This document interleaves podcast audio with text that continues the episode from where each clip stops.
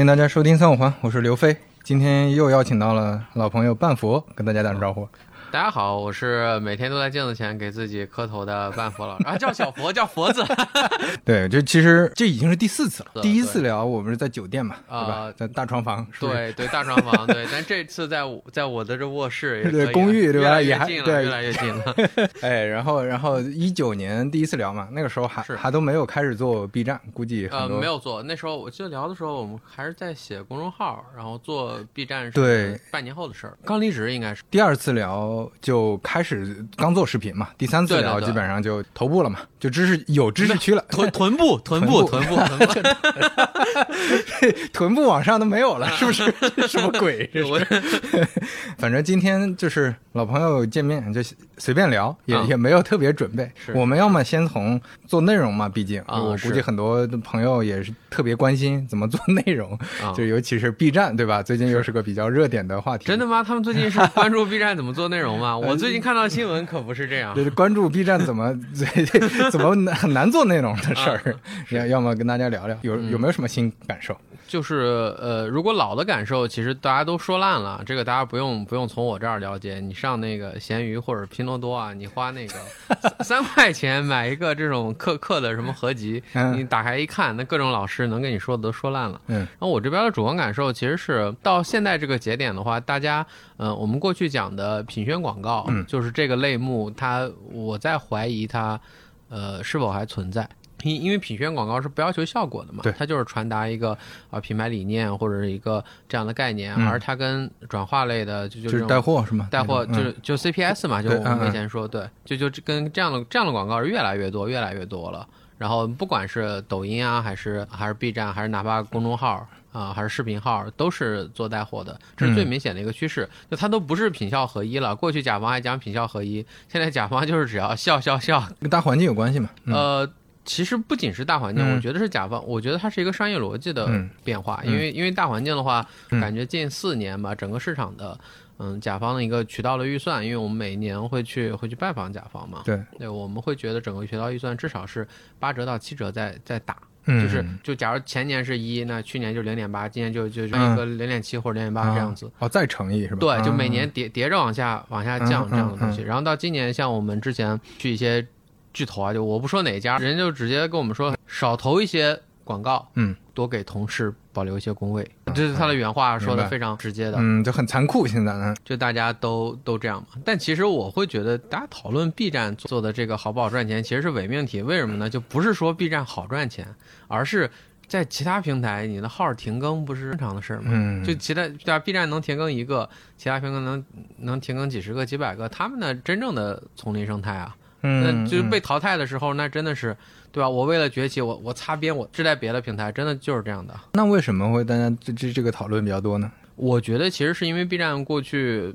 嗯，一个是用户的声量非常大，呃，然后另一方面的话，可能是我会觉得是 B 站对 UP 主的保护，我因为我们是跨平台的嘛，就我们在很多平台都有号嘛，嗯我们会觉得 B 站对 UP 主的保护也做了不少，嗯，就类似于很多事儿，你放在 B 站，你可能觉得是个是个事儿，可以拿来讨论一下。在别的人讨论都不用在平台我和你也讨论，你去跟抖音讨论这个去，我嗯 真的真的是。嗯嗯，就它跟那个创作者之间的关系是不一样的。对，因为在嗯 B 站，大家并不是一个严格意义上的我是平台的呃创作者或者怎么样，大家更类似于一个我们是一个朋友一起做内容生态的关系。嗯所以这个时候涉及到一些利益或者钱的问题的时候，大家反而会有些啊震惊，我们是怎么能是这样的呢？而在其他平台，大家一开始来就是赚钱的，那我赚不着钱，我技不如人呗。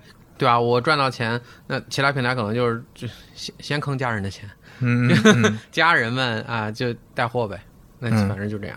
但你其实做做 B 站也一直在做商业化的 UP 主，也有团队。那你你跟 B 站的关系还是维持在刚才你说的这种关系上吗？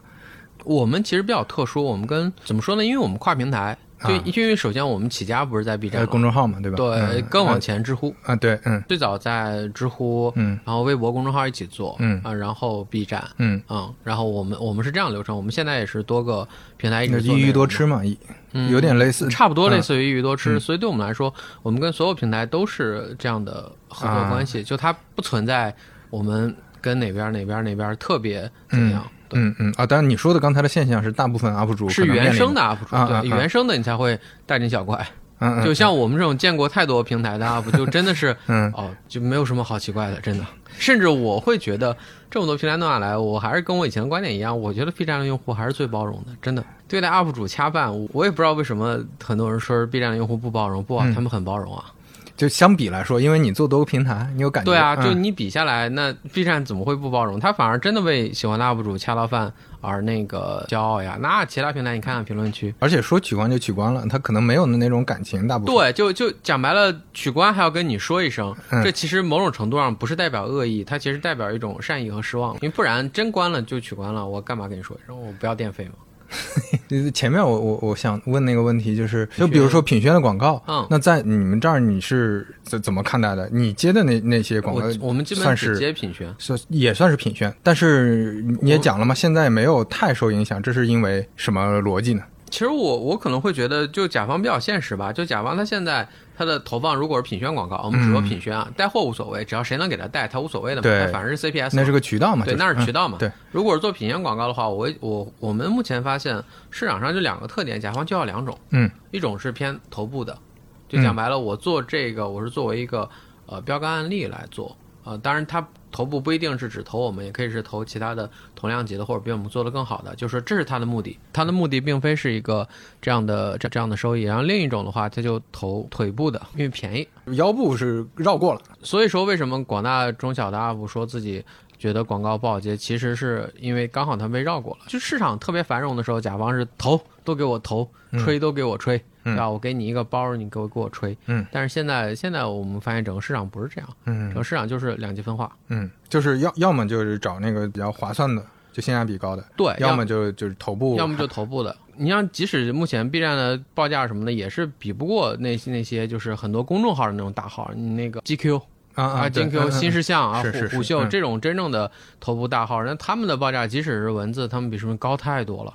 头部都会有溢价了。对，也就是说投嗯投他们那种真正的这样的超大号，他们他们的目的就不是品效，他们的目的就是以你可以甚至可以理解为是一种公关行为，或者说是一种对就这个时候他算的嗯逻辑就不一样了。就要保证在视野内大家都能看到我们。啊，对，其实其实就像以前我写过嘛，很多很多创业公司拿了融资之后，第一件事儿是请他们各大媒体吹一遍，给潜在的有眼光的投资人给他们看到。但是现在反正投资人也没钱了嘛，而且这里面反过来可能还还有个逻辑是，大号的那个那个报价和大号能承载的那个，也只有比较偏头部的品牌才能投了。它它不一定，它这个其实是嗯一个是头部品牌能投，另一个是决策链路短的品牌能投。就随便举个例子啊，假如说咱们有家 A 公司，嗯嗯，它它目前就是它的投放流程是不一样的，就是说五千块的一个流程可能是 leader 就批了。嗯，然后一万块的一个流程可能上升到总监，嗯然后两万块的流程上升到一个总经理，嗯三万块的上升到老板，啊、然后四万块的上升到廉政，呃大概类似于你不同的。价格对应甲方公司内部的流程也不一样。你像咱们以前在公司上班的时候，你走嗯 OA 的时候，对吧？你不同的业务和和和金额，你你就报销审批都不是一个职级的嘛。那那这个跟刚才说的这个逻辑之间的关系是，就是当你投的多的时候，你的一个预算是走不同的流程，是吧？对，它是走不同的流程。然后另外是呃，有一些公司它小公司是很扁平化的，就是老板做决策，这个时候他会无视掉一个这样的成本，就是老板喜欢你他就投，啊就这个时候他他没有去算成本。哦，所以所以这样大概就是说，要么就是决策链路短，可能是小公司，但是就哎，我老板喜欢我，我就我就觉得这个账号好，他就不会算就合作就行了。对他买的精神收益。对对对对对，这是一种哎，所以所以这就解释了为什么 你看前面我们也在聊播客，就播客行业现在面临的问题就是它它小，所以基本上全靠老板，老板听过，老板哎听过，哎，哎老板听下来是你这个主播的这样的，他比较欣赏你，或者哪嗯几期觉得听了很开心，那我就投呗。嗯他他并不是一个我们讲商业上的评估的一个事情，。但是但是如果说你比如说大部分博客可能尤其腰部的开价一般是几万块钱的那种，嗯那你你每次都要走 OA，就对于大家来说也很麻烦。对，并且现在是这样子的，因为因为很多公司我们知道一些流程是，你让市场部市场部是花钱的部门，他在跟其他部门 argue 的时候，一定会会看你投放出来的东西带回来了多少效益。那对他们来说，一次无效的投放对他们来说是一个嗯，很危险的事儿。是是是你就等于是给给隔壁讲多保留工位的部门一个一一个一个弄你的机会。对，这很现嗯实，因为我们这么多年下来了，我们也认识了很多甲方。最早我们知乎时候就认识了甲方，有些甲方人家现在也跟我们大家关系很好嘛，嗯也是说现在就是投放成了一件高危的事情，嗯，就是你如果没有对对。没有量化的东西，那这个时候大家都都不愿意花钱，嗯就很现实嘛。接下来我估计很多年轻朋友就又会问那个问题了，就是他们特别想做内容。不一直鼓励大家做嘛，只是不鼓励全职做呀。啊，你尝试先动起手来，对，你先做。但但是别去分析，做大量的分析，说啊这个嗯平台到底是呃小红书好还是 B 站好？我觉得这些分析在前期意义没那么大，你先做起来。它是这样的，这分两种，一种是对于做内容完全不懂的人，啊就是完全的门外汉嗯啊；另一种是掌掌握了基础的做内容的流程，他想变现的目的很明确。这两个是两个阶段，啊一个是嗯从零到一，一个是从零点五到一啊嗯。如果你是从零到一，你从头没有做过内容，没有写过一篇长文章嗯啊，没有录过一个音频，没有剪过一个视频嗯啊，就只只是。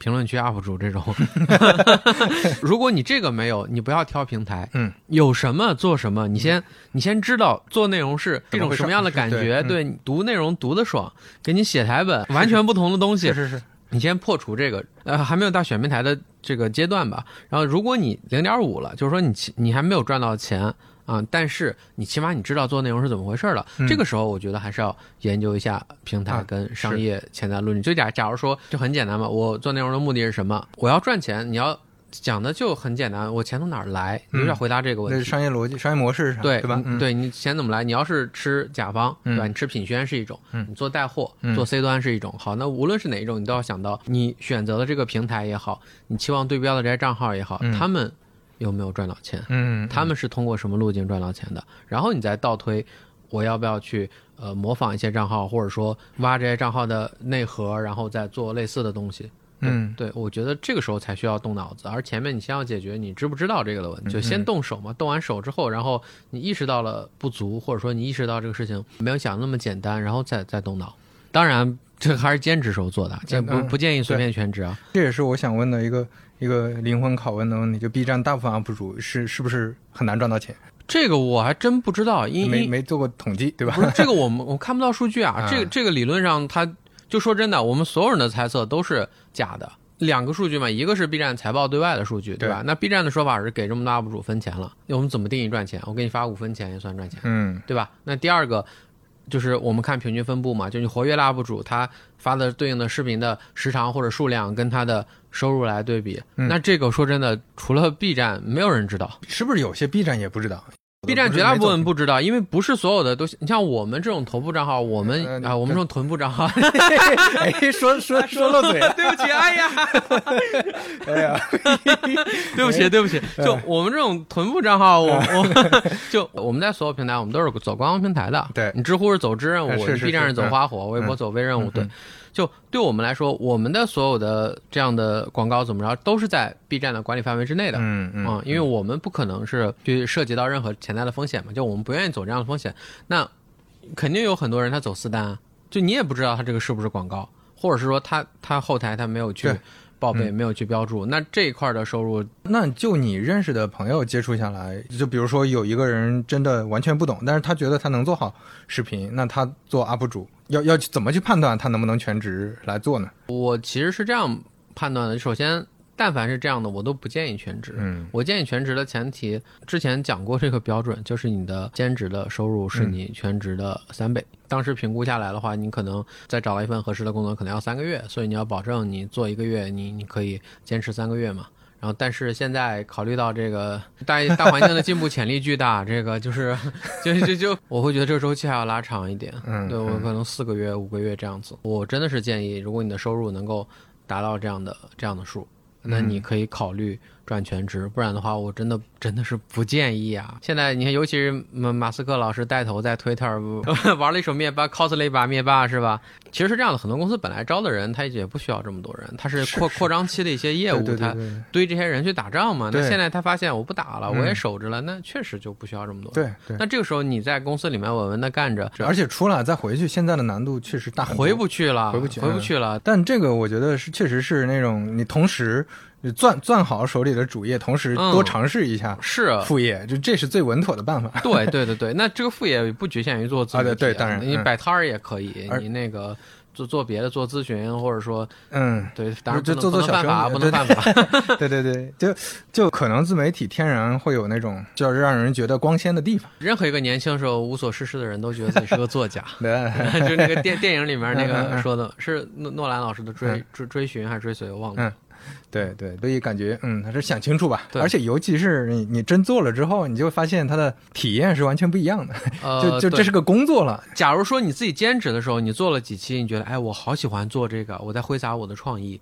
好，当当你真的把它变成你的 full time 了，你嗯变成你的全职了，嗯那这个时候你就要想下个星期的选题，你手上同时有两三个视频在做，嗯，就乱成一团糟。如果中间还有甲方的项目牵扯进来，你整个人我真的是崩溃是太常见的事儿。哎呀，就是都是给老板打工了，无非是哪个老板很你你很难说完全脱离出来。这个就就这社会组成就是这样的嘛。是啊。对，社会协作嘛。哎呀，没办法，我们打工人是这样子的。就 就我们就接着聊聊那个裁员的事儿呗。大环境有嗯有什么呃感触或者有什么想分享的吗？因为我们并没有这么操作，观察了一个现象，收到的简历的质量在提升是吧？提升，然后嗯但是价格在下降，啊，就是他们的阈值在调整了。就你都难以置信。哎，比如说啊，类似于一些大厂的嗯、呃新媒体的员工，他们之前在比较火热的时候，他们可能拿到四万四五万的薪酬，对月薪，嗯然后我们股股票什么的另算啊。嗯现在的 cash 的话，一两万他们就非常满意。嗯，对，然后包括一些其他一，两万啊，就反正基本上对半砍，但是履历什么的非常漂亮。这可能都是名校，而且比较头部的。呃，对，就真的是啊，就就怎么说呢？我觉得反正都比我厉害，我只能这么说。反正看履历比我强，嗯，就我就觉得哎，感谢爸妈给我生的早，真的，真的，真的，真的，这个这不是不是看，真是生的早，不然嗯不然我扫大街啊哦不对，扫大街要有编制，不然 考不上。考不上，哎呀，更惨了。我我前两天不是看有个新闻嘛，温州机场不是招了一个啊驱鸟员嘛？对对对，鸟园是那个清华的，清华的，还有一个伦敦大学的。啊，对安检员，对对我看了，我看了，对对，就下次你再去某个机场，就给你搜身的那个人，可能是个，对你可能可以跟他聊聊哦量子力学都有可哦，能，就他他给我搜身，他说这就是知知识的感感觉，就被知识抚摸的感觉对，觉。被知识抚摸。嗯，这个环境就类似于我们没有办法去预估它它未来会怎么样。反正我们之前，嗯包括之前我们那个没有录播课的时候，我们私下聊，我们也说了，我们一直是非常的保守，就维持一个经营就敏捷的小团。嗯就因为我们很信奉雷军老师说的，就是你嗯随时要准备给大家发那十二个月还是十八个月的工资的钱，这是一个 deadline，就是你一定要保证就现金流嘛，是对，保证嗯现金流。然后真觉得不行了，那你起码保证，你就算就算你也要裁，你该给的至少人家一打底你是要给到的。那这个时候你需要公司有足够的现金流。嗯，对，所以我们一直是谨慎扩张，就这么多年下来，我们作者数都没有膨胀。对，我觉得这也是挺厉害的一点，在成本控制上做的一直挺好的。主要是没有资格扩张呀，因为嗯我们看过太多扩张的同行，最后他不扩张一点事儿没有，他就回复自己两三个人做的时候，随便接一单，俩月仨月接一单广告够了。对对他现在你一下扩了这几十个人的团队，那这怎么养得活了？这点我这几年的感触就真的挺挺深刻的。你像那个呃少南对吧？啊啊少南我知道他的成本控制就一直非常好，他就俩人就做一个产品，那虽然产品很小，但是但但人家非常认可啊。你包括你你说播客现在确实是个比较小的内容行业，但是那种个体户就就那么一两个人做播客，对然后没事接个商单也能养活小团队。哪怕说你做的是一个短视频或者长视频的那个工作室，但是你、你一下扩张，就我真的见过有好多非常大的，嗯就买设备、啊租空间，我我 都我都不理解，我都不理解。嗯他他们这钱不知道哪儿来的，就投资人也不投这个领域啊，所以我也不知道他们为什么。这有有一些是拿融资的啊，所以讲的故事感觉跟互联网差不多。最后都讲成事故了，哎呀！呃所以就就就反过来说，现在这个环境，大家还是想想明白嘛，就是成本。其实我一直在四年前我们做视频就告诉大家，攒钱攒钱不要乱花，嗯，真的能能给大家什么意见？没有别的意见，就这一点儿。现在现在这时候就是比谁比谁狗的久呗。不，那钱是一方面，还有就是像刚才说的，为什么建议全职嘛？那也是，就你本身这个履历，本身你在的这个位置，也是一个比较重要的一个能能苟住的一个保险。对对对对对，就尤其是真的后台很多问我说，佛佛子哥想像你这样做自媒体或者怎么着的，我都劝他你你你先兼职试试，你别你先看到赚不赚这个钱，然后以及你你现有的你先把着呀，你干嘛干嘛离职呢？你离职了，你不是给人家留机会了吗？你嗯回来你就回不来了，而且现在市场上，我说残酷一点，市场上的这些出来的，尤其是因为裁员的，因为裁员不是因为他不优秀被裁的，是因为这块公司你没有需求，他没有需求了对对对嗯，你跟这帮人卷，你不一定卷得过人家的，真的是，还是希望大家稳稳一点，真的是稳一点。这这时候看咱们山东人就一直走在版 走在版本前面，这时候，所以就是就还是有还是希望大家稳稳一点。我一开始做内容的时候，我还刚好相反，我还真不是做内容的时候，我要赚多少钱能够 cover 掉我的工资。出发点不是这个吗？你还是兴趣嘛？这个我知道的。嗯我跟所有分析我的或者想学习我的人都讲过，我就问问他，你觉得我是怎么成功的？但凡他能说出一二三四的，都证明他不懂。对，就正正确的答案只有一个，运气好，嗯没有了，真的。嗯就就他，但凡他能分析出来的这些东西，有一万个人、一百个人都能分析出来，那我做的也不是这一百万人中最好的，那为什么是我？运气好呀，很多人都不承认运气好。对，就是这个这个运气好。之前我们应该聊过，就你长期在写嘛，从小在写但是你这个写不是为了赚钱，不是为了他没是是为了赚钱，他没赚到。哎呀，没赚到，不是没有那么高尚。哎呀，当时对，不是因为不喜欢所以不去清华的。对呀、不不赚钱是因为不喜欢吗？没人给啊。哎呀，对，但但是但是你确实就一直兴趣做下来，对吧？做到后来发现，哎，这个兴趣突然能赚钱了，是它就变成另外一回事儿。而且那时候我身体也出问题了嘛，嗯嗯嗯然后刚好像现在也也在还在解决身体的问题。就现在，我现在想的就是，我都不会去考虑以后发展的事儿，因为你你你先考虑能不能活到那个时候再说。我现在真的是，我前两天刚去体检，我那个体检报告太刺激了，全是红红色叹号啊，全红叹号加号，那什么上面那各各种各种报告，还建议我住院什么什么接着观察做胃肠镜什么的。嗯，哎呀，这一年好点了是吧？呃身体，状态比去年好了，就吃药嘛，吃药然后打针嘛，嗯就是打的那个，之前微博上也有朋友说过，就打那司美格鲁肽嘛。嗯对啊，对，这里给大家警告一下，就大家听众里面肯定有很多人都知道这个药的，这个在在科技圈，马斯克什么的。什么什么山姆奥特曼之类的都在吃带 带头吃带头打，嗯什么二甲双胍、GLP one 这种东西，你们谨慎一点儿，这玩意儿治糖尿病的，这个你没有医生给你做身体评估，你不要乱吃啊！真的，嗯就治我的那个主治医生，呃，内分泌科的主任，他说他之前就是有他的患者，就他跟他讲不行，他自己偷偷的啊买着打，真的打给打进 ICU 了，就哦，不要乱来啊！这个东西不要乱来。嗯嗯嗯，身体状况是跟你做内容之后有关系吗？有，就他是这样的，一开始做内容的时候就我一个人嘛，嗯非常兴奋，嗯啊，真的是那时候很开心，嗯，嗯对，然后到后面你看你是见证着我们嗯换办公室，然后人嗯多起来，对吧？你你看着从我一个人到到人越来越多这样子，然后那那到后面你就会产生了一种压力啊，就跟我以前做生意似的，嗯嗯嗯。哇，你一睁眼你欠多少房租，欠多少水电，欠这个人，那我一睁眼的嗯，话，多少稿子对吧？对，多少稿子，原创，你像原创要写，然后嗯商单要写，而且哎很多商单的周期它是以以那个月为单位的，就是说，就一些传统企业的 case，它可能你看着是三月发的东西，它可能是去年十一月就已经开始在沟通，在中间磨合啊了。嗯嗯嗯，对它堆了一堆这种，对，堆了一堆这种东西，你每一天都是做不完的事情，嗯开不完的会，然后你就会觉得很烦躁、很焦虑，然后晚上睡也睡不好。最近最近好了，最近吃药好了，就嗯吃药是因为医生要强制纠正我的睡眠了，就就再不强制，睡眠变长眠了。嗯，对，就就是现在生物钟规律点了，呃，对，就被强制的规律一点。我现在倒觉得稍微好了一些。嗯，对。呃，就这个，我觉得也是，也是叫什么？就也是前面说的，身体也得苟住啊，就别哎对，有有有有有钱赚没命花，这个有点说一个，对我前两天在麦麦上刷到了那个什么，一个男人不关注自己的身体，永远是为另一个男人赚钱。啊，对对对，飞哥，你看着也胖了，这个你 你也你也自勉一下，呃，自勉一下，共勉一下勉共勉。嗯，可以可以。所所以你之前看很多很多人还在想说做预测呀，做宏观分析，我觉得这个意思也不大。你先就把手里的东西握住，对，就把自己的事儿干好我其实一直不太相信这样的分析，嗯因因因为如果这个分析它是它是对的，或者是这么理解吧，就因为我做了太多的项目嘛，嗯不管是广告项目还是以前在公司做项目，你嗯会发现。你的出发跟你的终点之间就不能说是毫无关系吧？就起码说是，就不是不是一码事儿。就它中间世界是混沌的嘛，嗯就实实际上你在运转的过程中，每个节点都有可能碰见不可知的变量，对然后你最后走的曲溜拐弯儿。对，就哪一年来着？一零年还是一几年？有人在知乎上就告大家买比特币嘛，对吧？那不是不是成个预测贴嘛？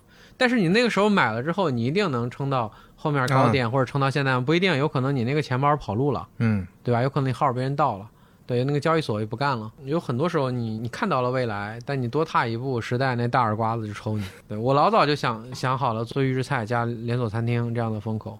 啊啊！老早 你还看过这个？啊，我很早就看嗯看过看过这样的趋势嘛，就嗯因为现在外卖都是用预制菜嘛对，我在大概六年前就已经意识到了这是一个机会，对，嗯然后被时代痛揍了一顿。那我怎么说？其实这样子的，你看到了这是一个未来，是，但是人力人人力成本的激增当时来的没有那么快，嗯，对，到现在是属于你不这么干，就是你都活不下来。嗯但那个时候我们就已经想到了，说有没有可能就是说，我们的厨房只蒸米饭和做青菜，其他的用嗯嗯嗯用料理包。但是我们尝试之后，我们会发现是不 OK 的，因为你比不卷不过人家，就是这个行业依然还是很卷的。依然还是很卷。现在也是这样，现在嗯就卷飞了，真的。你像那个，就连网约车不都是很多城市发布了那个饱和饱和预警吗？就我前几天打车跟师傅在聊天，师傅说他从滨江开到西湖区，再接到一个单子开回去，三四单嘛，就是他说两小时三十七分钟才接到了一单，他他自己说的。就就像那个之前说互联网裁员去哪儿送外卖什么打，我们就坐网约车，那个时候确实还可以，你做辛苦一点，一个月两万，三万对，，但是现在完全不可能，单量一直在降，一个是这个在降，另外一个是你要拿证啊，证你也拿不到呀。但是外卖也很卷，对，就现在我不知道别人有没有感受，就我现在因为我还是靠点外卖嘛，就我发现外卖很少超时了，它只有只有提前的，是就哪怕是高峰期点它都很少超时了。就你乍一想，哎笑了真好，然后又一想笑不出来了，就就很简单，就你真的不好，大家都是一条线儿上的，要不好都不好，不不存在谁能独善其身了。对对，这这是个挺，还是要敏锐的感觉到有一些变化。就你要是拿几年前的，比如说你如果现在去搜很多很多文章或者很多人讲的，可能嗯还是说你应该去做什么样的自媒体，去做个内容，去做什么样的上辈子不行就能赚善，这辈子做自媒体。其实很多都是说当年的那个是有红利有蓝海，你像现在 B 站，甚至新的 UP 主，你要是聊一些尤其知识财经相关，你不出镜就也很困难了。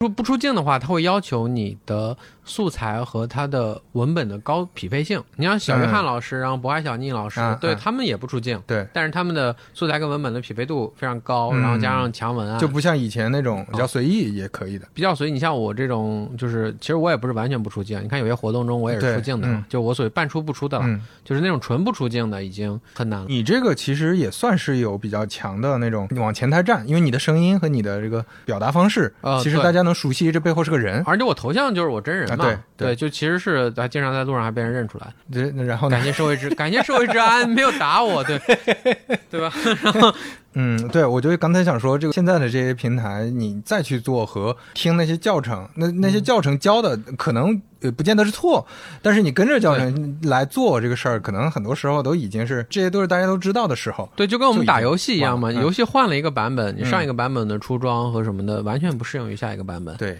就算他给你讲的是对的，或许是只是在他当时讲的那个节点啊，两年前、三年前你这么做是对的，嗯，但是在今天很有可能你这么做就是在在浪费时间。那那比如你现在在做做事情，不管是业务上、内容上、商务上，就各方面这些事情，你是以一个什么方式去迭代呢？别人都不信我，嗯。我不迭代，我为什么要迭代？就我 我我的嗯。哲学一个东西没错就别动它，可能要改的那个时机就是出问题了，对，就，一定是不行了，一定啊是你发现出问题了，或者说你通过数据监测，你发现这个趋势上已经有变化了，或者说嗯。你通过拜访甲方，你怎么着，你发现这个市场变了。对这个信号很明显了。对，就像当时我们做视频的时候，我们之前也分享过嘛，为什么要去做视频？因为甲方询单的时候，他都会问你们有没有视频平台、嗯啊。那这个时候风向很明确了，嗯，对啊，那这个时候是是这么做。而且这个信号很明确是甲方给的信号，那就说明你做了就有效果嘛。是，那就是市场上这样子，而且这个时候就跟我们后来去那个脱单一样，我们其实没有费太大，因为都是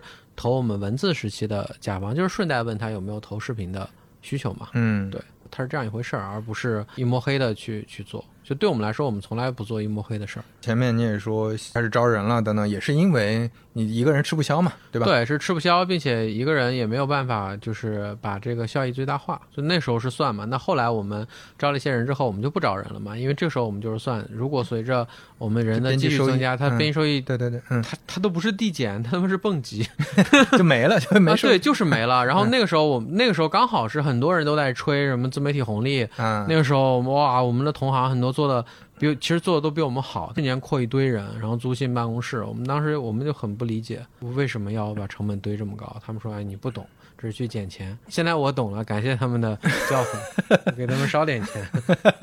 就当你看到一个市场挺大的时候，而且你已经做了一个号挺好的时候，就大家天然的就会想着，我就做复制嘛，啊，对吧？对对对，我一下复制十个是类似的号，是那不就我这收益乘十嘛？啊，对对，这个操作好像很多都都不是特别成功，这是我好像很少见到成功。这是因为啥呢？没有很多原因是吗？我会觉得最简单就是，我觉得是所有人都忽略了一个点，就你的大号为什么能做起来？你相不相信是一个运气？就还还是这句话，就你认不认为做自媒体有百分之百可复制的方法论？嗯，但凡你认为这个，说明你还没做明白。所以你做明白了，你才会发现真的是运气。就是这个路径是不可复制的，没有路径是可复制的，对吧？自媒体的，就算这个路径是对的，它都不可复制。为什么呢？你今天这个大号做起来了，你想做个。第二个复制的大号，你就算是完全用了大号的那套成功的路径，就算这条路径不是假的，那有一个刻舟求剑的问题啊，那时空变了呀。对你就像我对我们来说，我们 B 站第一次破圈是我们奶奶茶店那个视频，第二次瑞幸那个视频，连续两次啊，这两次 确实不是计划的呀。他这这怎么会是计划的啊，朋友？这这个就瑞幸跟你说，对呀，搞了个大事儿，对呀，先上个广告，对呀，这 把你捧红。是啊，你在每个号崛起的过程中有运气，甚至这些运气里面包含了某一些特定的热。点跟事件，客观上没法复制。啊对，就是包括你热点也不是能追的。哎，这时候我还要再说了，在今天追热点是一件高风险的事情。嗯，两个高风险。嗯，第一个风险有有一个有一些热点，从按照我们的风险的一个感应来说的话，我们去不碰。对，就你不用跟我讲怎么做更安全，不，我不不做更安全，不能啊，对对，不做反正大家是就跟小时候我们打三 C 玩，呃，不是打三 C，打那个魔兽那个 RPG 地图守护雅典娜嘛，一轮一轮的，它是个无限游戏嘛。对对，无限游戏我们要做的是什么？不是做的出。彩比同行活得久，嗯嗯嗯，对，就我们见过无数无数出彩出彩的同行，自己把自己给自己给自己做没了，你都不知道他为什么这么做。对，然后另一方面是现在的热点带反转的太多了，他转来转去，你像之前那个宝宝马迷你冰淇淋那个 转了五次，哎呀，转转傻眼了都。所以现在我们可能不太那么追热点，对，当然有一些。偏吐槽类的热点，我们还是会吐槽的。所以现在我们在考虑换一些新的、更快的形式。虽然我们做表情包已经是非常快了，嗯，但是我觉得还可以更快一点。哦，这这个还能怎么快？举个例子，咱俩你看今天在聊吧，嗯，理论上聊完的东西，我们转文字，转文字稍微一改，直接开始，嗯，就类似于直接从打字输入直接转化为对话加语音输入加转文字这样的形式，对，有点像播客切片，对吧？你把它浓缩版的。呃，但不是直接切，因为可能会基于这样的台本重新再改一次。对，就类似于咱们俩聊完了，我还会就基于我们聊完的东西，我转成文字，然后再改。哦还得再，然后再录一下，再录。对，这个主要节省的是前期的那个就是准备的成本是吧？备稿。节省备稿成本，然后并且还有就是，呃，控制风险。就对啊，说到这个，我前两天还跟朋友在聊聊播客呢。然后我一直觉得你们行业才是真正的需要担心的行业。我自己就是听那个跑步的时候听播客嘛，对我听下来，给我最大的感受就是，你说尺度好大。嗯，对对对，对吧？你尺度好大，这是是是，那这就是一个潜在的。讲白了，现在播客它就是一个偏偏精英小众，那没人管嘛。对你稍微大一点点，或者有一些。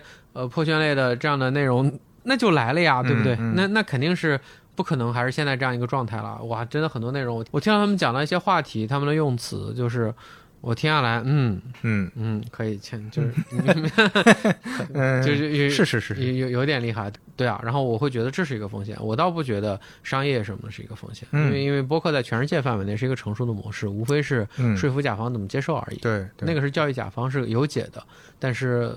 音音频风控是无解的，是吧？你其实很难播客音频的剪辑补录，就因为你很多东西是聊嗨了的事情嘛，对吧？那这个时候你如果把这块剪掉了，那就整个一段就就都不适合放了，因为对不上了。是，我觉得这是一个可能敏感的朋友大家能感知到的一个问题，但是这个你也没法讲，就大家习惯的，已经变成这样了。包括我们自己为什么不太做直播也是一样的，因为直播的时候你讲的很多东西不可控嘛，嗯，所以呢，对我们来说的话，你肯定是还是要先有文案，我们把文案要各种审，把它筛到我们觉得相对 OK 为止，然后我们才进入到制作阶段。但是代价就是效率跟成本确实高起来，因为我们看到一些做短视频财经的，就一个人对着一个镜头稍微配一点点表情包，嗯，然后三分钟。其实是非常高的效效率，效率嗯非常低的成本。对，但这种形式我们会担心担心风险。哎，为为为呃，就不是直播的话，为什么会担心风险呢？是这样的，那这要这对这个人的要求会很高啊，嗯这对这个人的要求，就他不能是现在推到前台的一些以长相为主要卖点的，啊啊，对吧？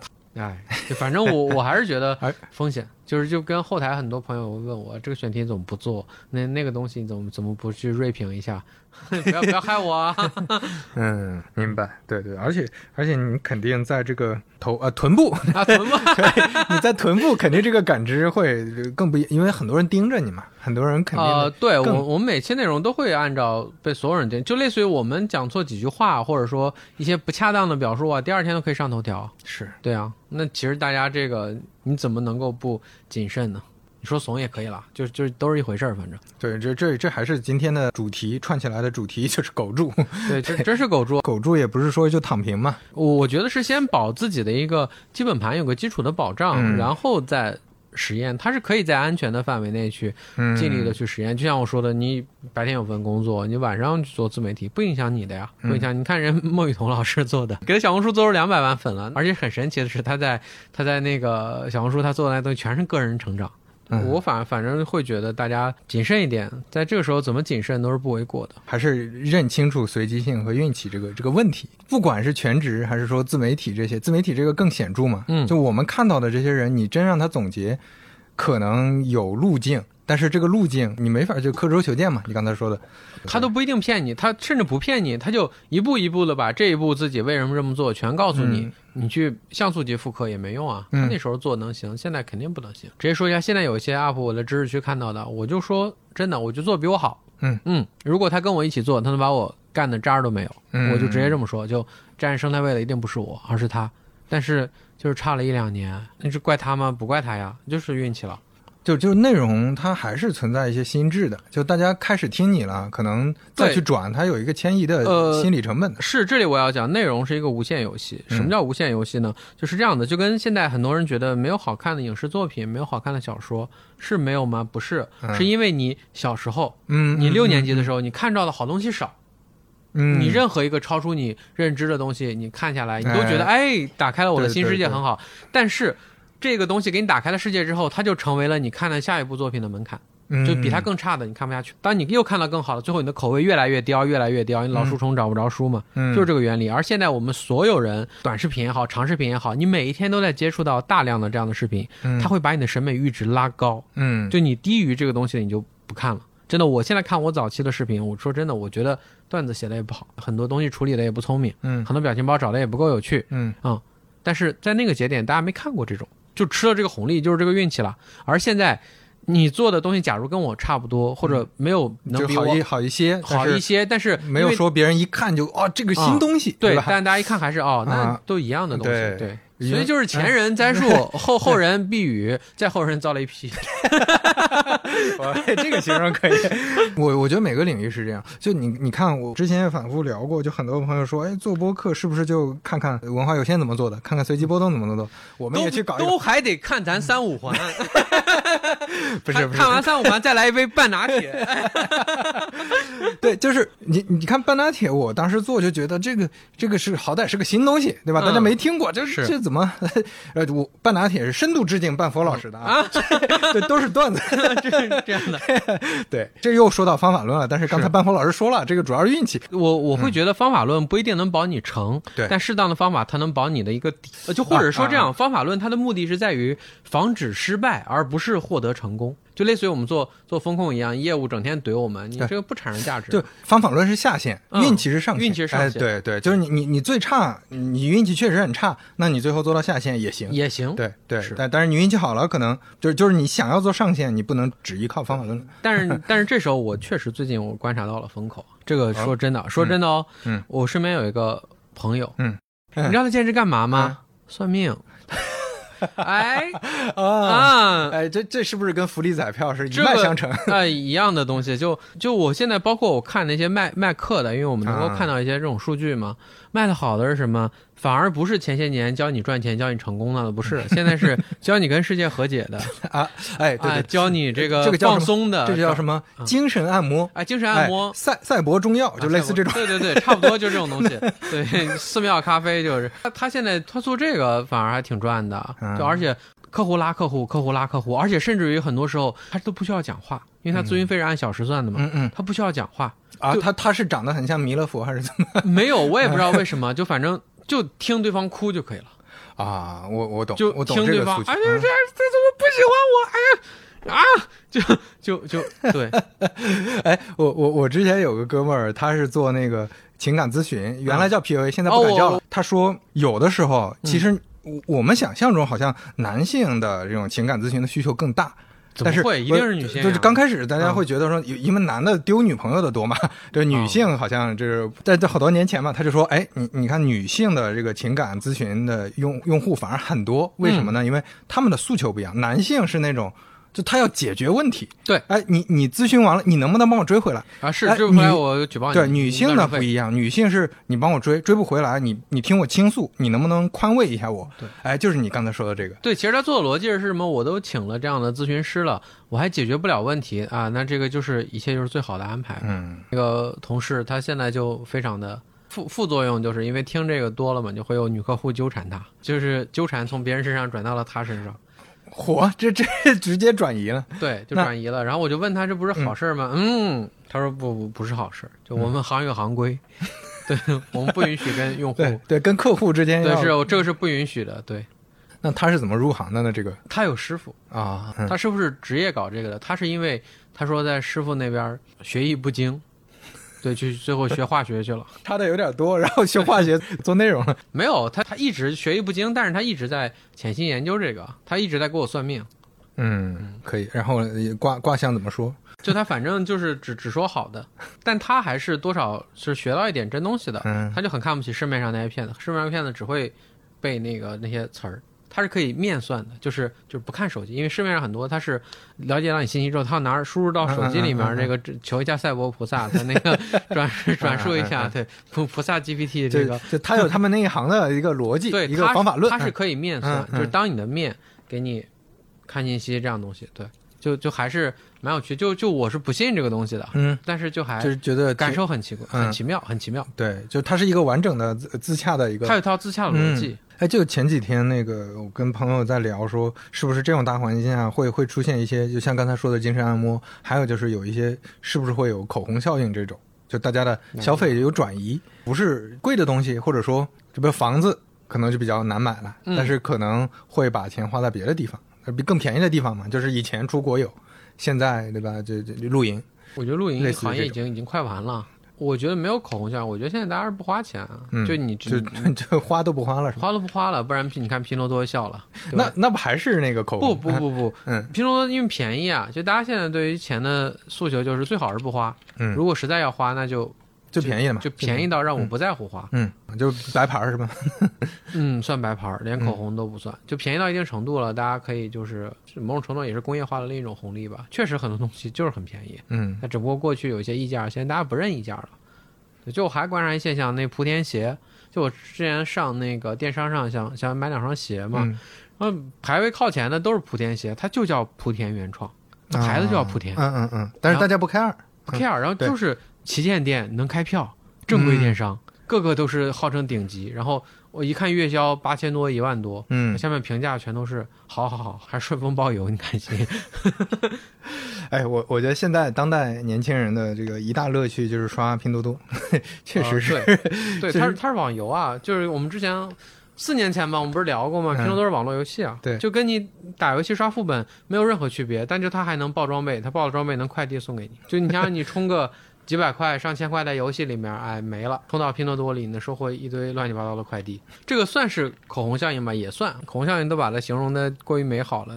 哎，那那最近有什么还有什么别的观察吗？就是在这个环境，我最近还有还有环境，我很有意思，分享一个事情。我身边一朋友卖房，嗯，可好玩了，降价降了很多，然后然后邻居就不乐意了，啊，对吧？你这你一己之力，你这 对，拉低了小区房价拉低，了小区房价，嗯你这不行。邻居不是让他干他怎么知道的呢？邻啊邻居怎么知道的？不是你挂牌挂出去了？那邻啊那邻他直接挂牌总价就有了，那个嗯嗯，不是总成交价。总有一些无聊的邻居他会刷嘛，嗯天天一直在刷嘛，挂出去他还没卖出去呢，邻居就已经上门了。嗯他以为邻居来买，让邻居上来就就就就不让他降嘛。我也不知道谁给他出的馊主意。他在家门口还有里面对着门的地儿装几个摄像头，嗯，然后他就就跟邻居说：“你们这谁谁不愿意的，你们都一起约个时间上门来，我们来谈判。”嗯然后就上来了，上来之后他就嘲讽对方，然后邻居把他打了。啊他有上头录下来，他就索赔，赚了一笔，不用卖了房子。就是我就听傻了，就是 哦，这意料之外又情理之中啊，好像嗯，就就好像这个事情就挺离谱，但是好像好像每个环节又有可行性。哎，呃，这个只能做一次，不能天天被打。对，这这个是生命只有一次。这一这一拳，这个跟跟王总、跟思啊思聪老师差不多了。这是呀，哎呀，这个这个真是太嗯太离谱了。我觉得还有一个点就是，大家总觉得，嗯，到了一个什么阶段，就一切问题都没有了，那不可能的。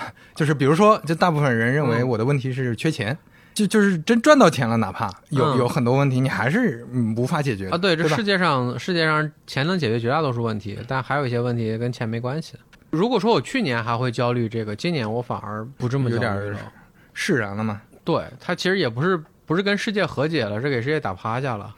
就就真的真的真的，因为确诊的糖尿病嘛。嗯对，因为我之前也是吃吃一些米面粮油、精面这种东西会、嗯会头晕嘛，我以为是吃了犯困，后来发现那我是啊，糖尿病。嗯，对，糖尿病，然后我不是一直打针嘛，状状况就不太好，精神状态就会会有点恍惚，嗯嗯，然后那个工作又不能停下，嗯，然后吃什么吐什么，然后胃胃又不好，我其实是这段时间过得不都不太好，只能这样呀，不然呢？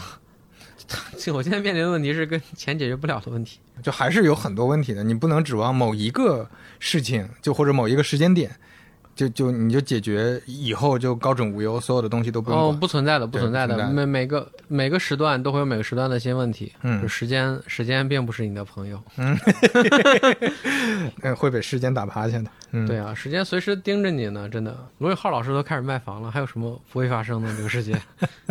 都不容易。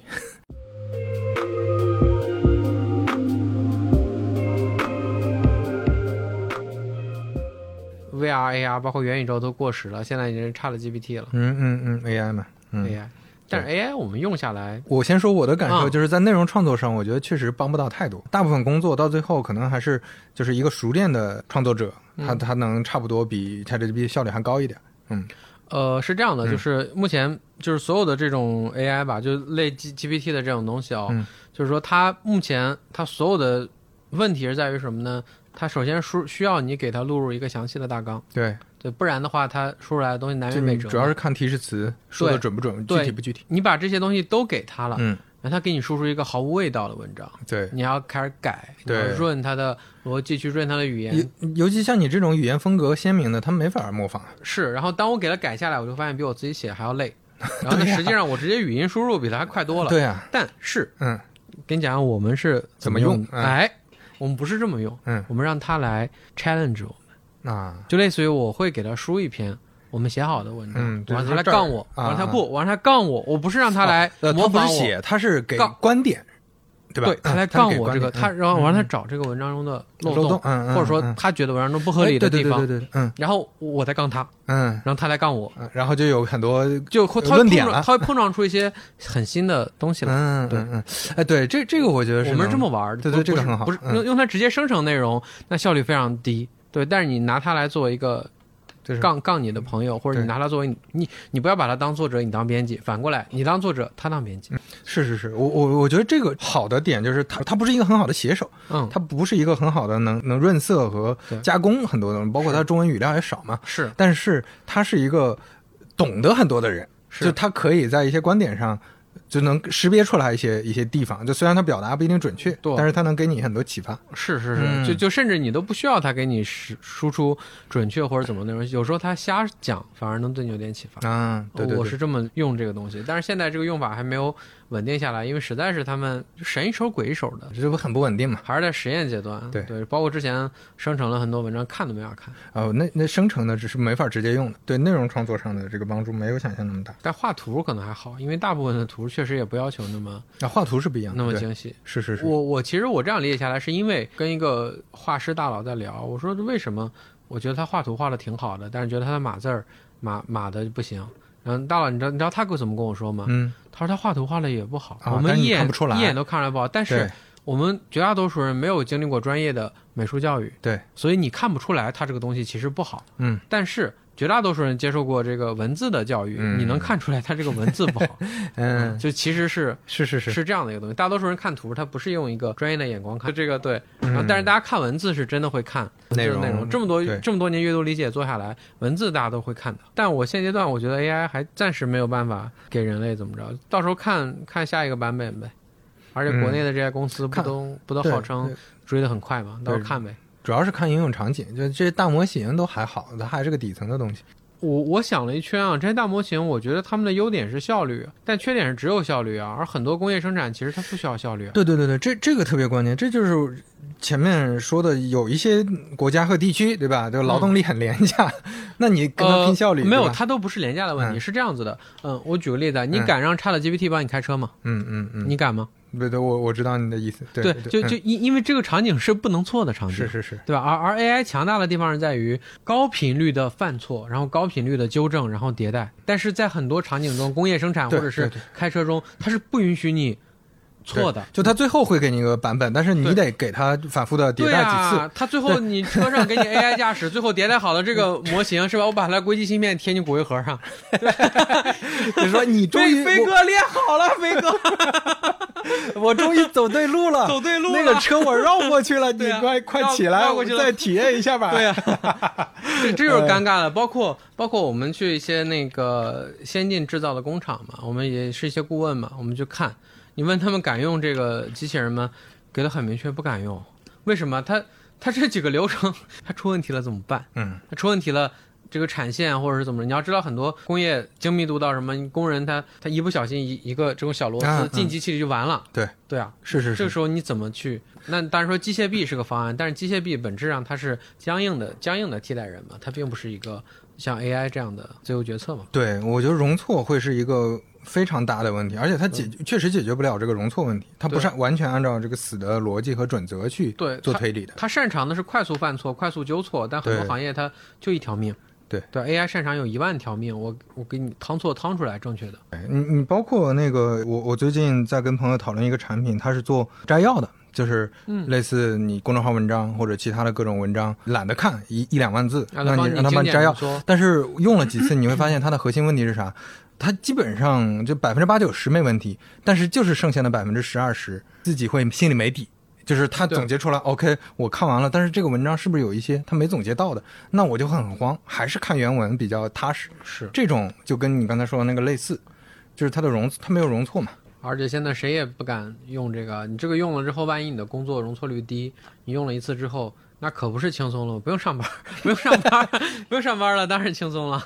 但是确实有一些，你像刚才说的绘图这种，这绘图就属于容错率高的。绘图看你这图怎么用，因为你在网上发色图嘛，那你当然容错率高了，大家都很宽容。但你真的用在商业广告上，它的一些要素或者说它的构图涉及到侵权了，这就是麻烦。嗯嗯，就某些公司之前聊的做游戏原画，或者有一些小的，比如说嗯你这个道具，画了个道具，画个头像框，原原型设置这对，就这些框设计这些点就无所谓嘛，这些细节基本上也不太存在抄袭和外观设计的问题。这种内部用用小工具是非常非常好用的。对对，但是外部风险太高。哎，我有没有跟你说过，我们很多年前我们用 AI 做金融创新那个量化吗？量化，呃，不不不是量化不是量化，是那个风控模型，啊，就类似于你把那个用户的各种参数你输进去，然后它来给你评估。这个各个公司不都有吗？一直有，但是但这个不不能是就这个是内部的模型数啊，但是我们还会做一个特征工程，就是用 AI 来生成变量，嗯就是你把用户的资料你能拆解，拆解到什么维度呢？你拆解到他身份证号后几位相加是奇数还是偶数，就类似于很多莫名其妙的 呃特征。嗯它有些就很很管事儿，但是不可解释，嗯，你不知道为什么。但这种呢，就你你心里就没底嘛。这也是为什么就很多学者就批评 AI 是批评这一点嘛，就它黑盒嘛，所以它最后得出来的一些东西，你你可能就能提效，但是最后一步，尤其是涉及什么人命或者什么，其实就是不可控，还是得人工去、啊去弄。但你如果一旦 AI 它不能够全自动的话，那它的效率优势就不复存在了。嗯嗯，对你但凡需要我人 拆再 check 一档，再再 check 一下，那那我干嘛不直接上人？就推理下来，可能就是容错率。呃，要要求不高的一些行业，但是这个行这些行业也也没那么多。对你一些人自己内部用着玩儿这种东西，他没有容错的概念，那随便用、无所谓的。哎呀，好难呀！我感觉现在泛用 AI 很有可能很有可能不成立。我觉得还是训练的专用 AI。你就跟阿尔法狗它下下围棋厉害，嗯对吧？它打星际争霸厉害，不代表它做别的厉害，就类似于还是要看领域去细分领域去专门是训练。是是，但是这里面又涉及到另一个问题，就真的是就跟以前我们做模型一样，最大的问题是数据从哪儿来？对，最后就是数据变成你的壁垒嘛。对啊，嗯，那最后就还是只有大公司能做呀，不然你小公司解释不了你的训练数据嘛。不过现在好像投 AI 的风口又弱了一点。就没没那么热了。我感觉也是，大家不管是创创业的、投资的，大家都慢慢的认识到了更有了成本意识，嗯或者说有了更更现实的这个就被也被毒打过了，所以会看更具体。就他们以前不会说聊什么场景，对吧？就你先做，嗯就不管你是做什么的。哦，B 站以后是风口，那你先做自媒体，先招个一百人。对吧？先先这么去做，以前是这样，就是 AI，那你先招个一万人，先上大模型，对。但是现在已经没有这个想法，现在想的就是说，哎，他在这个场景下到底行不行？他容错率怎么样？他对对都会聊这些东西。归根究底还是钱的问题，市场上热钱少了，蠢钱蠢钱少了。对，就是你泡沫起来的时候，需要有那种浪费率是非常高的钱进来对，它才能做。其实商业，我有时候觉得商业跟进化一样，就是这个森林里面百分之九十九的物种最后都是要死的，嗯嗯但是最后活下来的那个物种，它就是下一代物种的基础。嗯，一一一般都是这样，每次技术迭代，对吧？但但是我现在我我一直怀疑 AI 是不是嗯未来的大趋势，嗯，因为我是真用过这东西，我 我是觉得可能大的方向上可能是，但是它不不是现在的这个形态。而且现在的这个算力算力成本也太高了，啊对对对它也没有降到可用是的可用的地步。嗯，我们聊聊最后一个话题，我还挺好奇的，就是你最近人生就发生了一个大的变化，对吧？那你是有什么新的感受？哦，我就给大家同步一下，我当爹了，最近也忙孩子的事儿。你看，刚要给孩子打疫苗，刚才给你看的那个列表是吧？火就已经快疯了，就是 这这这这这可比那个什么写稿要啊，痛苦多了。我太痛苦了，太痛苦了。然后，然后带去社区医院，全是那个早上起来几百个孩子在那哇哇哭，在那啊，还要排队是要？排队，然后就哎呀，你你看，这就是钱解决不了的。这就是地狱呀！哎呀，我本来就不是很喜欢小孩儿，我自己还是孩子呢，就，对啊，就就就就很痛苦，然后嗯就会觉得猝不及防，就理理论上现在没有缓过来，嗯还，没有缓过来，就之前是在计划中吗？没有特别计划中是吧？怎么说呢？他他是这样子的，就是我嗯跟我爱人的年龄都差不多到了，就是你嗯再不生，你不能去当大龄产妇嘛，然后我们也没有决定好不生，嗯，对吧？那这个时候就属于说，有你不能说他不在计划中。半主动半被动的嗯。对，但是嗯但是我确实对这个事情没有做好，完全的完全的这样的准备，然后、嗯然后对，它是属于这样的一个阶段，就是，嗯然后生了之后的感受是你你怎么还没生？什么鬼？你不你不要大到我这儿了？你不要大到我这儿。对，你不要大好几岁啊！你就你你你你你怎么还不生啊？对对，跟你跟你差不多状态。对也也也对啊，懂也是有有那个什么了，也也是有计划了。嗯，嗯，有半半对一半儿的算是计计划吧，嗯哦，理解。那最大的感受就是多了太多的事儿。就我以前真的是就是忙好自己的事儿，或者说忙好我们工作室的事儿就好了。现在还要忙更多的这样的事儿，然后而这些事儿它真的就是跟跟金钱跟什么没有任何关系。就很多事情你必须去，当了父亲，你必须要为要为孩子去负责。设闹钟几个小时要啊，要起来一次，就是就虽然是有那个育儿嫂也在帮忙嘛，但是你这个小孩儿他他就摸着你，他才不哭，他就他缺乏安全感，孩子刚生出来嘛，就这样。嗯，对，就就也也也是有一点快乐吧，就有时候你就你就抱着他，你会觉得是你生命的延续，延续嗯就也不算生命的延续，他会觉得这是跟你血脉呃，就有有一些那种关系，就是就山东人的这个对很基因苏醒了，对很很 亲密的嗯这样的关系。你看我跟我爸就没太有这种关系，因为我爸啊一般是大耳刮子跟我接触。嗯，对，就就就他会有会有这样的感觉，然后就很很复杂，它很复杂，并不是能说得清的。啊啊啊，对，这这种是更多是体验的，体验上才有的。呃，嗯，对，而且体验随时会变。就例如他他憋了一天不上厕所，突然拉了一泡大的，嗯，然后是 就是你这这个整个心态就，就他喷喷喷墙上，就就 就没有办法，这几个小时哭一次我就要醒，然后我的睡睡本来睡眠就不好，现在就更更不好了，然后然后现在就就这种状态，就熬一熬呗。然后所以最近更新也不是特别多，也太多不了呀，那就会会不会感觉有一些这种责任感？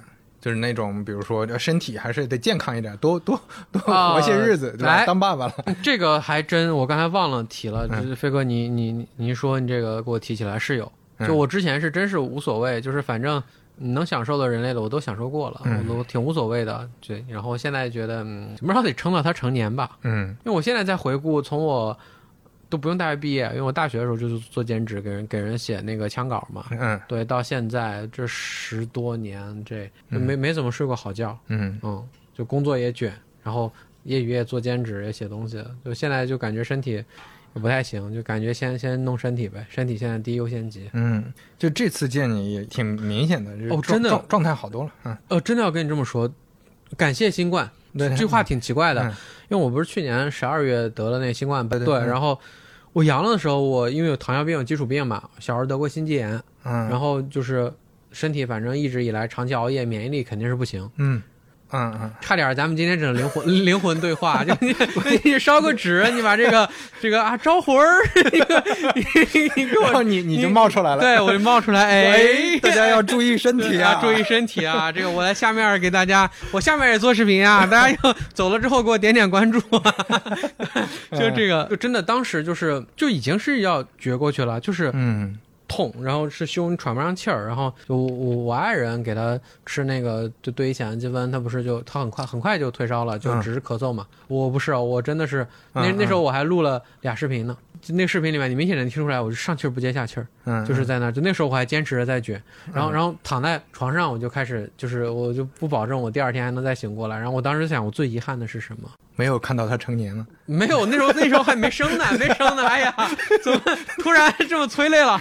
不是，嗯最最遗憾的是，最遗憾的是，嗯前两天外卖平台上那个炒饭看起来真好吃，我没有，我没有，我没有没有吃到，吃不到了。今天今天晚上关门了，对，哎真的真的最大的遗憾。然后那个时候我就突然意识到了卷的那个枷锁，就一下子就看开了，就就会突然就反思嘛。就跟我上一次反思的时候，是我大概五年前我的那个一只小猫从楼上跳下去一样。哦就我在那时候那时候促成了我开始写公众号，因为我在嗯反思我这么努力的工作到底是为了什么。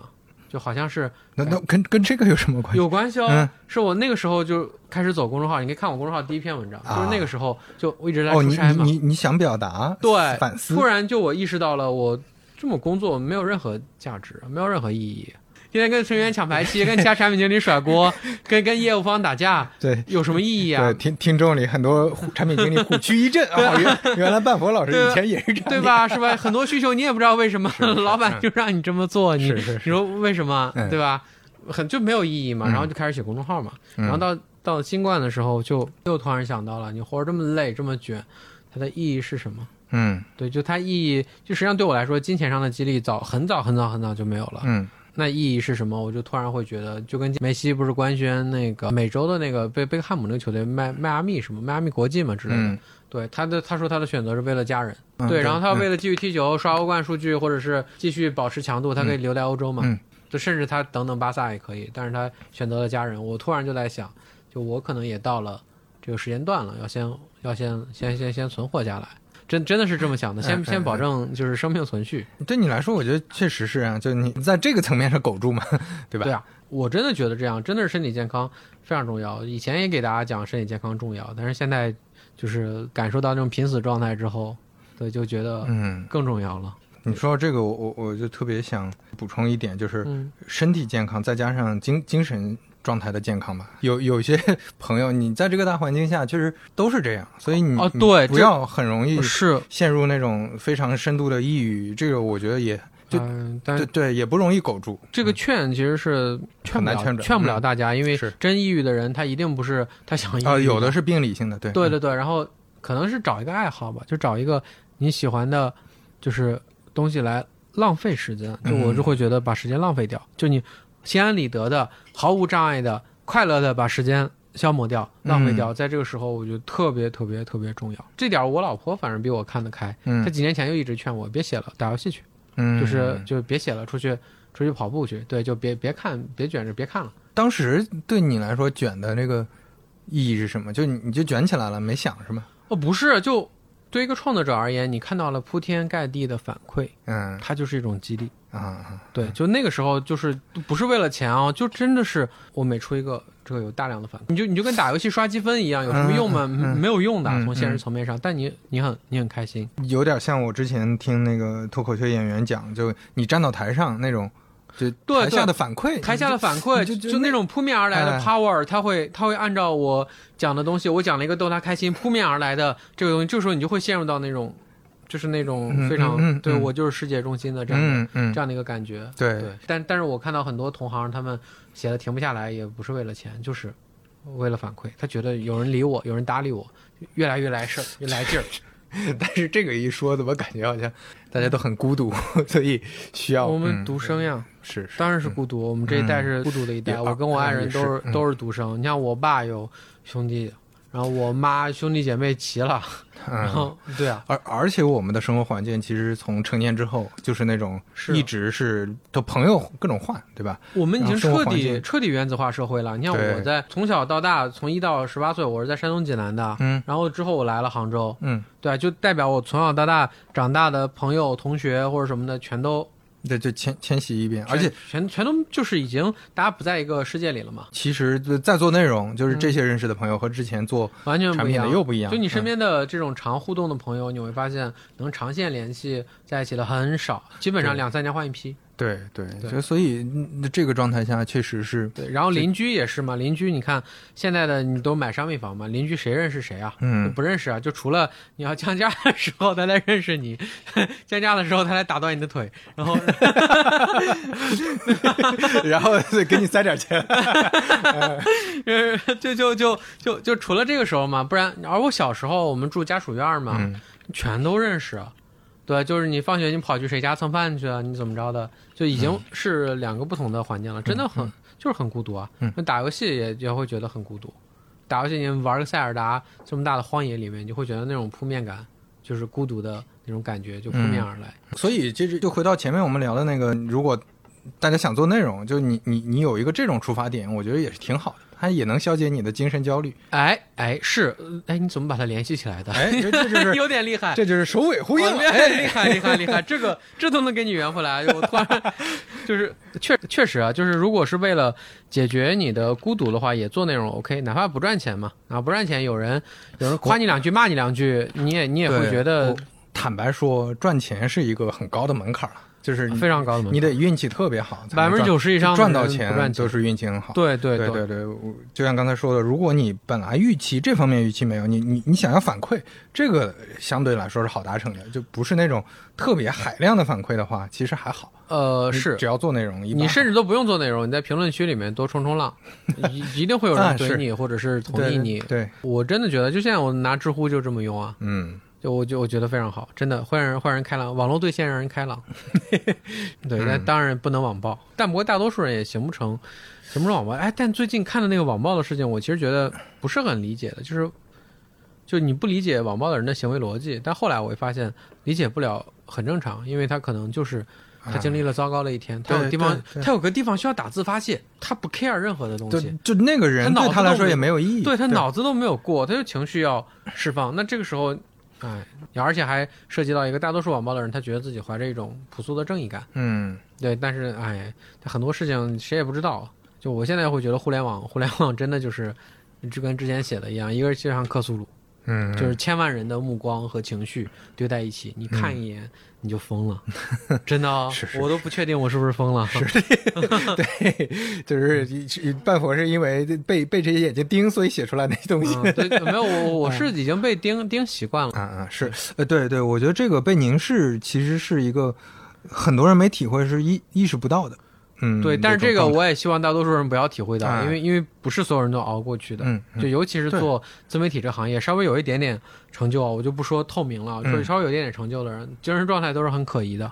呃，如果你是相对来说平稳的线性的增长，你可能慢慢的接受接受程度会好一点对，但是这个如果是时间，基本就是要么爆红，对，爆红的特别多。你本来只是一个普通的在路上走着，你在森林里面探索，嗯突然咔森林一把给你放到山顶，直面太阳，你这受不了，嗯太难了。我就感觉这个时候大家保持精神精神状态健康吧，就真的是啊、多看一些。多看一些，对吧？嗯给那个修马蹄子的，对，洗洗那个洗地毯的，嗯然后抠抠耳屎的，挤那个黑头的，嗯，多看一些这个。我现在就看这个，解压，真是解压。对，然后我最近还喜欢看那种，就是类似于这种纪录片的那种记录平凡人的一天，嗯。人家跟拍这个人的嗯。一天，从早上出门到晚上回家。嗯。我喜欢看这个东西，嗯。就看完之后就就感感慨到啊，大家都太不容易了，我已经太幸运了，就就反而会觉得，嗯嗯嗯，所以你你你看你你你也不是我看富豪的一天，我谁想看富豪，我越看越 有个海岛的富豪，对啊，我一看我我一看他有个海岛啊，这是，哎呀，哎呀，这哎呀，下至出生没有就没有了。哎呀，真的，这个都不是你中彩票，你天天中彩票呀。我就在想，这海岛怎么通电呀？嗯对吧？你铺海底电缆焦。虑，就替他焦虑，就对我我替他我我真想给他铺铺电缆去。对啊，这样给他铺电商机啊，就对吧？他这晚上想吃外卖怎么办呀？对就后来想了，不要替有钱人担心，是他们可能一年一年都不去。调整好心态，大家苟住。真的是苟住。我最近真的是觉得王兴老师说的是吧？嗯未来未来十年论，这才第几年来？第五 第四年现在才，嗯嗯嗯，哎，感觉感觉有点丧，但好像反正就是大家都是这样。现实是这样嘛。现实这样，我而且现在哦，真的，我最近看到，就是因为我潜伏在很多二二次元的一些群里，就发现现在年轻人他们很很注重的一个品质叫做精神稳定，呃 都不是不是优点或者缺点啊，他要求你精神稳定，那就代表大家都不太稳定。嗯精神不太稳定，这就我我突然在想，心理医生会不会是一个未来会成为刚需的或者爆发的行业呢？因因为我真的觉得好，大家好需要 是好需要心灵 SPA，好需要这种就是前面说的嘛。对啊对啊，赛博算命什么的。赛博算命或者嗯赛博泡脚这种。行，我现在觉得大家放过自己吧，祝大家有一个好心情，祝大家把时间为自己浪费掉，对，大家多听一些好玩的，比如说半佛的啊 B 站视频，对啊，吧？多听一些好的播客，什么半拿铁之类的，对，大家做一做精神 SPA，对，啊做下精神 SPA。做一做赛博按摩，哎好吧？嗯，那我们就这样，好，谢谢大家，谢谢飞哥，拜拜拜拜。嗯欢迎在小宇宙、苹果 Podcast 订阅和收听三五环，也欢迎在评论区留言交流。如果喜欢三五环的话，也恳请能在苹果 Podcast Spotify 或者喜马拉雅留下你的宝贵好评。下期再见。回避型的人，易敏感的人，盯着手机失眠的人。走钢丝的人。